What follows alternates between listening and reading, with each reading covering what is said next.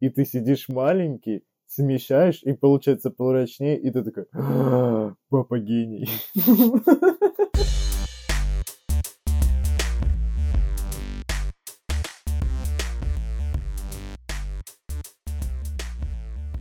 Всем привет! Это подкаст «Хьюстон, у нас ребенок». Подкаст, в котором мы обсуждаем, как родительство изменило нашу жизнь и каково это быть родителем. Меня зовут Лиля. А меня зовут Артем. И у нас есть дочь, ее зовут Весна, ей уже два года.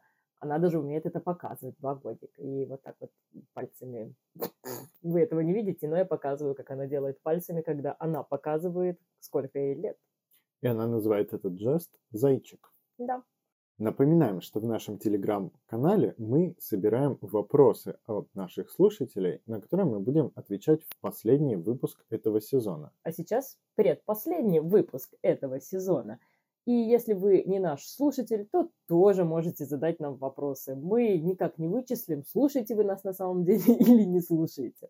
Один критянин сказал, что его слушают не слушатели. А в сегодняшнем выпуске мы поговорим об играх. Мы расскажем, во что мы играем с весной, как мы придумываем наши игры и чем вообще характеризуются игры с двухлеткой. Помните, что если вам не нравится играть с ребенком, это нормально. Не всем это заходит, не все к этому лежат душой. И, честно говоря, это достаточно скучно, если ты делаешь это каждый день. Ну, я немного поправлю, что зависит от возраста ребенка, и, скорее всего, с десятилеткой все-таки может быть интересно играть, а вот совсем с мелкими тоддлерами, э, дошколятами, там, да, там, скорее всего, скука смертная. Десятилетка, скорее всего, вас еще и обыграет, если это какой-нибудь Майнкрафт. Да, или какая-нибудь настолка, завязанная на память, потому что у детей память вообще может быть потрясающая. Настолка, завязанная на запоминание названий динозавров. О, да, да, там любой десятилетка уже вас сделает. Но вернемся к нелюбви к играм с двухлетками. Я могу даже пояснить, почему нормально не любить ними играть.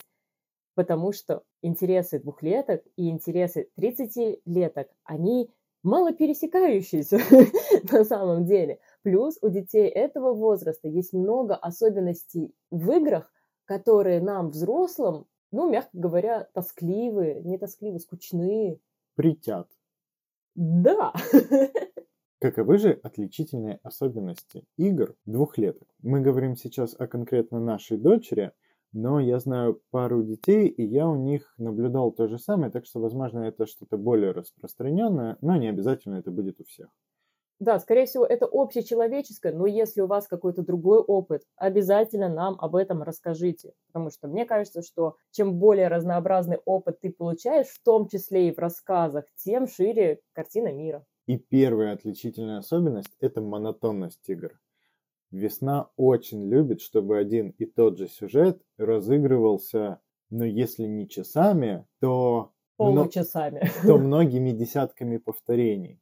Буквально сегодня, пока я мыл весну, мы в течение 15 минут играли в игру, которая заключалась в том, что какой-то игрушечный зверенок подходит к мыльнице, мыльница прыскает в него водой, звереныш кричит «это нападение» и убегает. 15 минут. За 15 минут это повторилось раз 20, если не больше. Я точно знаю, что это 15 минут, потому что я ставлю будильник, когда мы идем мыться, чтобы мы не промылись случайно дольше, чем... Не промылись. До дыр. Лиля? Вторая отличительная особенность – это вечная просьба весны сделать какое-то действие игрушкой. Нет, папа, давай не ты будешь катать машинку, а зайчик будет катать машинку. О, это так напряжно, когда ты должен держать игрушку, и тебе еще дают совочек, которым должна действовать эта игрушка. И если у тебя игрушка находится в правой руке, а совочек ты берешь в левую, то все, так нельзя. а неудобно оперировать и зайчиком, и совочком одновременно, особенно если там какая-то супер мелкая моторика начинается. Один раз весна меня попросила, чтобы зайчик держал в руках машинку, которая держит совочек, которым нужно собирать детальки. И иногда еще это бывает обидно, потому что ты хочешь за себя поиграть, особенно если придумался какой-то интересный сюжет, интересный не для весны, а вот для всех участвующих, и тут ты не имеешь права играть от своего лица. Двухлетка требует, что все, будет играть кубик. Вы представляете игральную кость, да, вот эта вот шестигранная? Иногда она выступает персонажем, которая должна держать какой-то предмет. И этот предмет может быть в шесть раз больше, чем этот кубик. Короче, мы сейчас, как приматы с Артемом, очень развиваем свои пальчики, потому что те предметы, которыми нам приходится оперировать во время игр, я не знаю, в хирурги нас, конечно, еще нельзя взять. Анекдот. Хорошо, давай будет анекдот, мне не придется придумывать, куда нас можно взять. Встречаются два фотографа. Один говорит «Привет, фотограф», а второй говорит «А я не фотограф, я хирург». Первый такой «А как это произошло?» «Я скальпель купил». О, то есть в этом выпуске буду не я оскорблять людей, а ты возьмешь на себя эту участь. Спасибо. Попробуйте как-нибудь дома нарисовать симпатичную картинку, держа в той же руке, в которой вы держите карандаш, плюшевого зайца. Еще одна особенность игр весны в этом возрасте – это запрет на нововведение в сюжет. Не то что полный запрет, иногда при попытках модифицировать игру мы наталкиваемся на резкое неприятие. И может показаться, что мы какие-то там мягкотелы, идем на поводу у ребенка, стараемся соблюдать те правила, которые она придумывает. Да, так и есть. Потому что если мы нарушаем правила игры, то, грубо говоря, намного проще согласиться не совершать каких-то лишних телодвижений, чем успокаивать разъяренного тодлера. Я бы не сказал, что она прям... Плям. Плям-плям-плям. Я бы не сказал плям-плям-плям, но скажу. Я бы не сказал, что она прям злится, но она скорее обижается. Я... Она говорит, нет, нет, надувает губы, может расплакаться у весны довольно уже широкий спектр эмоций, поэтому да, она может и обидеться, расплакаться, она может попытаться меня ударить, она может начать топать ногами, она может разрыдаться именно злыми слезами. Мама, нет, так не надо, бежит, меня там догоняет, что-то требует. То есть, ну, по-разному реагирует. В любом случае, это недовольство, которое можно избежать. Мне не принципиально, я буду вот красные цветочки ставить на домик или синие кубики. Не хочет человек синие кубики, окей, заказчик в этом случае всегда прав. Волею судеб так уж совпало, что нам с Лилей скорее нравится возиться с ребенком, чем не нравится. И исходя из этого, нам скорее нравится играть с двухлеткой, чем не нравится. Я немножко тебя подкорректирую. Мы умеем проводить время с весной так, чтобы не умереть от скуки, чтобы не возненавидеть весну, и чтобы при этом мы оставались в здравом уме. При этом мы оба много времени с ней проводим. То есть я знаю, что для многих родителей проблема проводить много времени с ребенком – это раз, потому что ну, это утомляет, это тяжело и физически, и морально, если вы стараетесь быть э, хорошим родителем в рамках современной психологии. И не у всех хватает некоторых качеств, чтобы проводить время с ребенком интересно для себя. И мы с Артемом можем рассказать, почему так вышло. Сразу спойлер, это случайность и совпадение. Почему мы оба можем довольно долго возиться с весной и оставаться довольными людьми. Секрет в том, что мы можем придумать такую игру, в которую весне будет интересно, а нам не скучно. И тут есть несколько факторов. Во-первых, так уж сложилось, что некоторые наши интересы пересекаются с интересами весны. Например, весна любит почитать книги, и весна любит собирать лего. И мы с Лилей любим собирать лего. И вообще я считаю, что лего это очень хорошая игрушка для детей, потому что в рамках одного единственного набора можно придумать огромное количество игр. Ну давай к играм вернемся потом, пока расскажем все-таки о том, как мы придумываем игры и почему для нас это местами более простая задача, чем для, например, некоторых наших знакомых. Наверное, ответ в том, что есть большая насмотренность на игры. Со мной много играли в детстве моя мама и сестра. Причем, по рассказам Артема, прости, что я тебя перебиваю, это были очень разнообразные игры.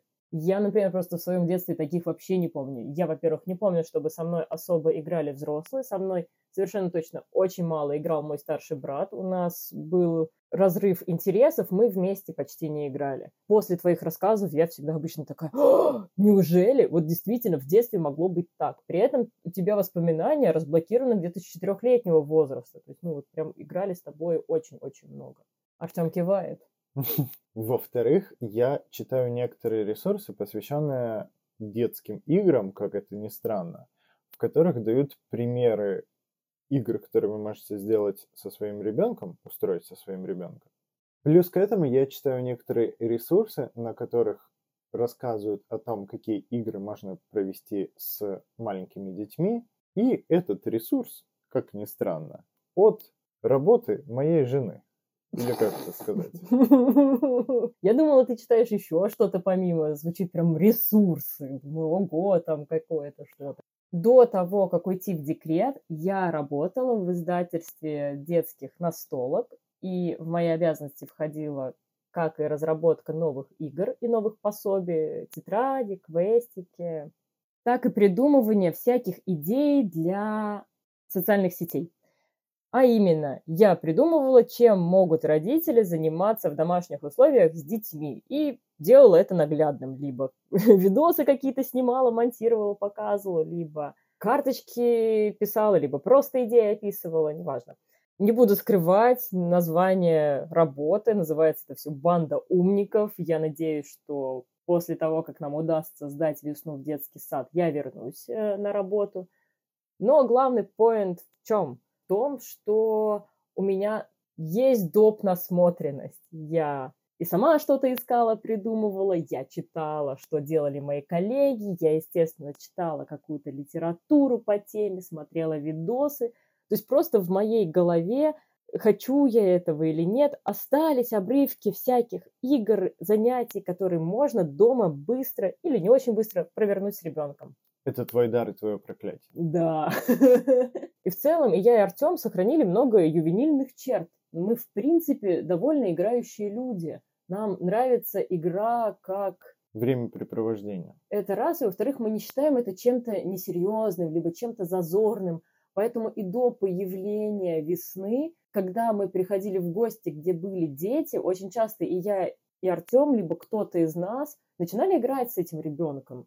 Никто нас не заставлял. Было, было просто интересно попробовать вообще, что это такое, попробовать увлечь. Короче, что у нас с Артемом есть? У нас есть насмотренность на игры, как из личного опыта, так и, как в моем, например, случае, из профессионального опыта. У нас есть склонность к тому, чтобы играть.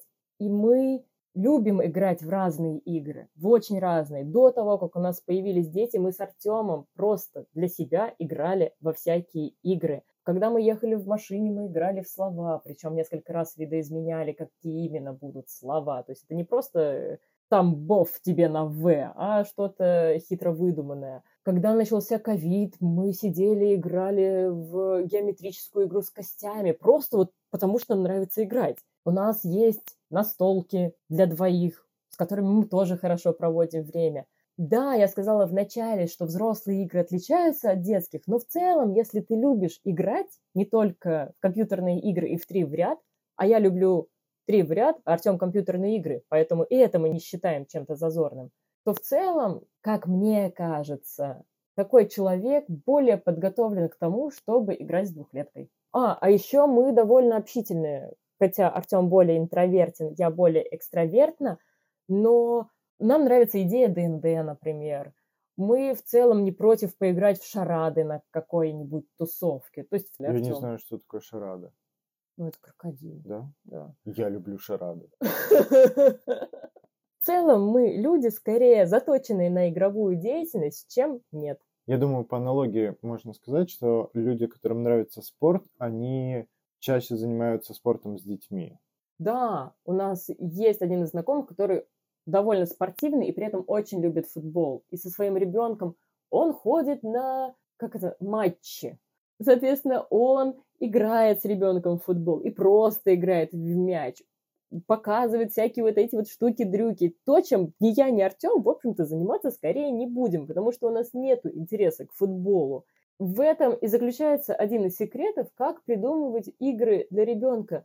Вы просто попытайтесь внедрить то, что нравится вам. И чем больше спектр ваших интересов, тем больше шансов, что что-то ребенку понравится, даже если это двухлетка.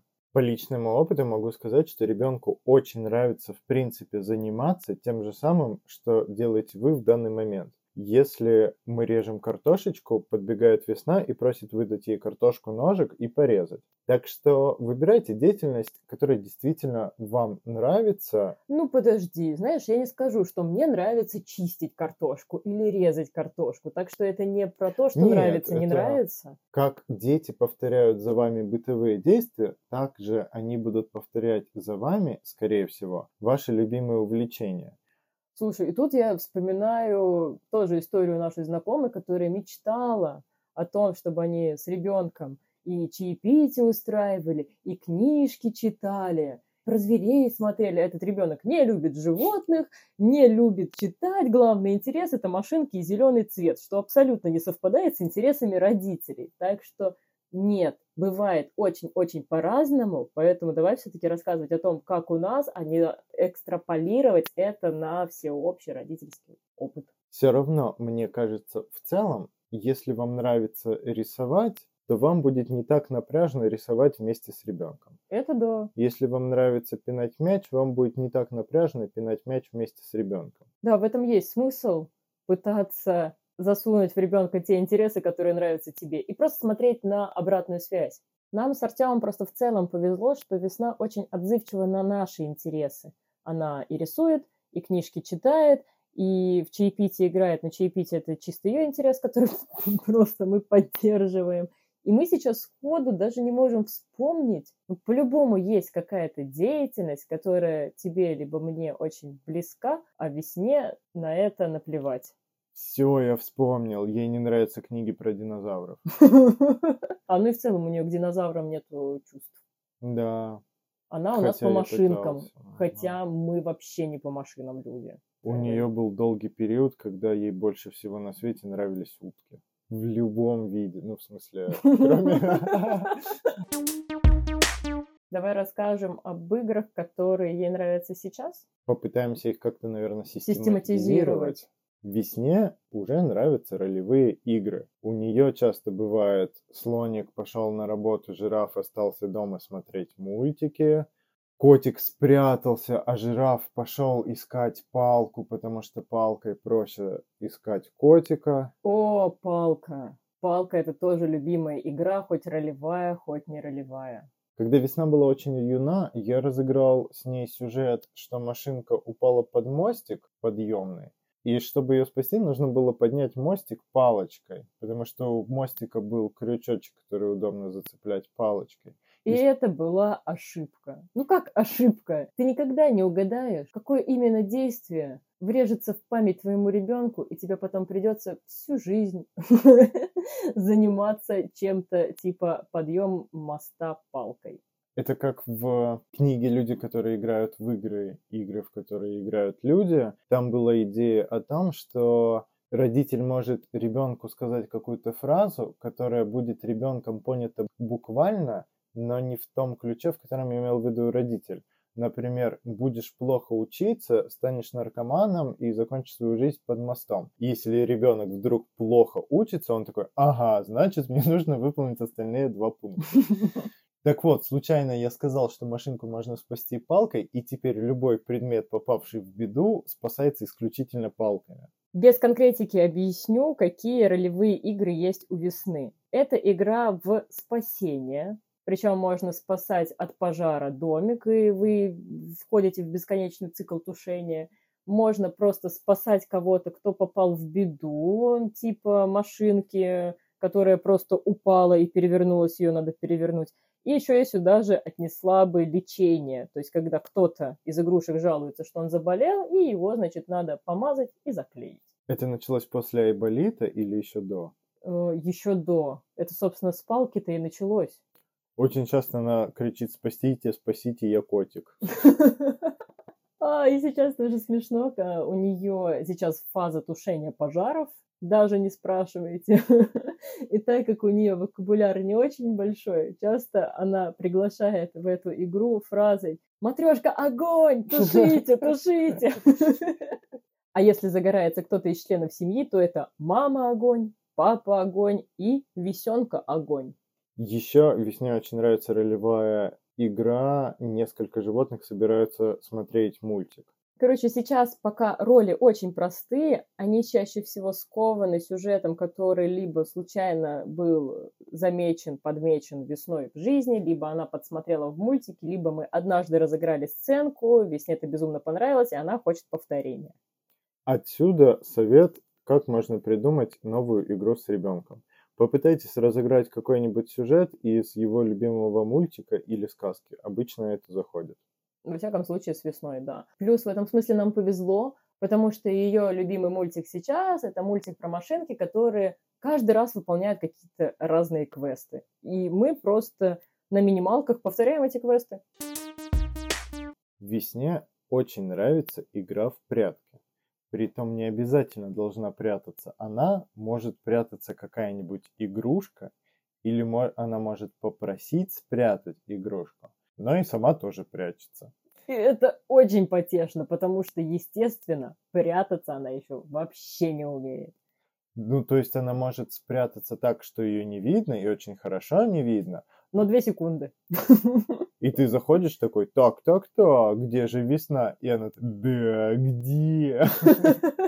Может быть, она в холодильнике? Нет, она на полочке. Короче, весна пока еще не очень понимает концепцию пряток, но уже очень любит эту игру. Забавный факт. Мы, когда пародируем других людей, мы обычно делаем голос ниже. У Весны, естественно, голос выше, чем у меня, но я все равно ее пародирую более низким голосом. И она также передает прямую речь нас и, и игрушек. И игрушек. Поэтому мы всегда можем распознать, когда весна говорит от своего лица, а когда она уже отыгрывает зайца, например. Такой дурацкий голос, такой потешный. Совсем недавно мы ужинали с весной. Я и весна Лиля ест быстрее, поэтому она доела и ушла по своим делам. И у нас с весной разговор зашел за самолеты. И весна сказала, папа, я хочу посмотреть, как летает самолет. Я говорю, Весна, попроси, пожалуйста, завтра у мамы, когда вы будете смотреть мультики, и она тебе вместо мультика покажет, как взлетает самолет. Подожди, а... я смеюсь. Да. А весна возмущенным голосом мне говорит, папа, я утром маме сказала, включи мне мультики про машинки. А мама мне сказала, а мама мне сказала, мне сказала, я включу. Ну и давай, Звездный час, твоя самая любимая игра с весной. Мне очень нравится с весной играть в Лего. В принципе, я и сам не против поиграть в Лего. С весной, соответственно, это еще веселее, задорней, приятней. И Лего хорош во всем. Подожди, кого ты выберешь себе в партнеры для игры в Лего? Игорька или Весну? Весну, потому что она не разлепляет детали зубами. Лего идеален во всем. На его примере можно объяснить ребенку, что такое цвета и оттенки, что такое форма, что такое размер, что такое количество. В Лего можно разыгрывать различные сюжеты. Если вам вдруг нужен новый персонаж, вы его можете тут же собрать из того, что лежит под рукой. Лего не ломается практически никогда. Я покупал наборы с Авито, ну, мешками. Мешок Лего на Авито стоит примерно как один новый набор, даже сильно дешевле. И он в хорошем состоянии, несмотря на то, что кубики там промаркированы от 1995 года до 2020, и они практически в одинаковом состоянии. Износить Лего очень сложно. Добавлю, что у нас сейчас не то лего, о котором подумали люди без детей, а лего дупло. То есть это специальные наборы для совсем малышей. Возможно, многие из тех, кто нас слушают, имели такие наборы в детстве? Потому что... У меня был. Более того, весна сейчас играет с некоторыми детальками, с которыми играла я.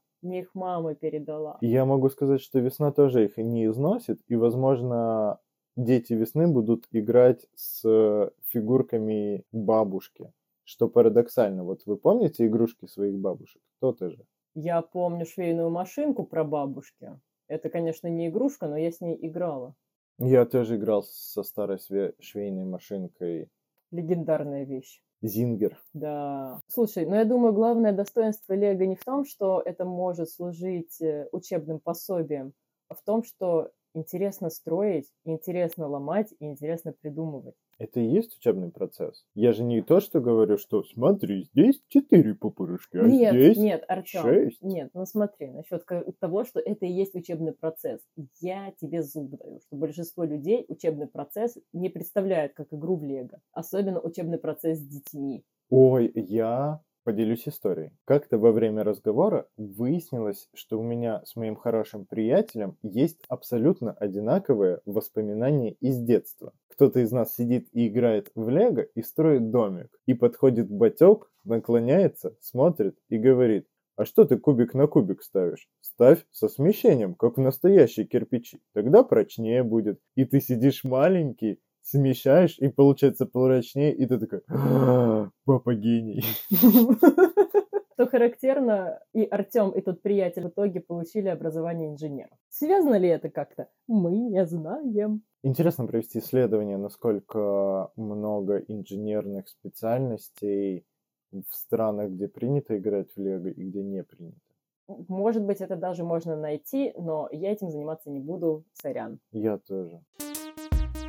Ну и в целом, чтобы не звучать как супер идеальные родители, которые с удовольствием играют со своей дочерью и не испытывают никаких негативных эмоций, скажу, я очень часто стараюсь весну переключить. Если мне надоедает чаепитие, я все-таки пытаюсь пролоббировать те игры, которые мне нравятся.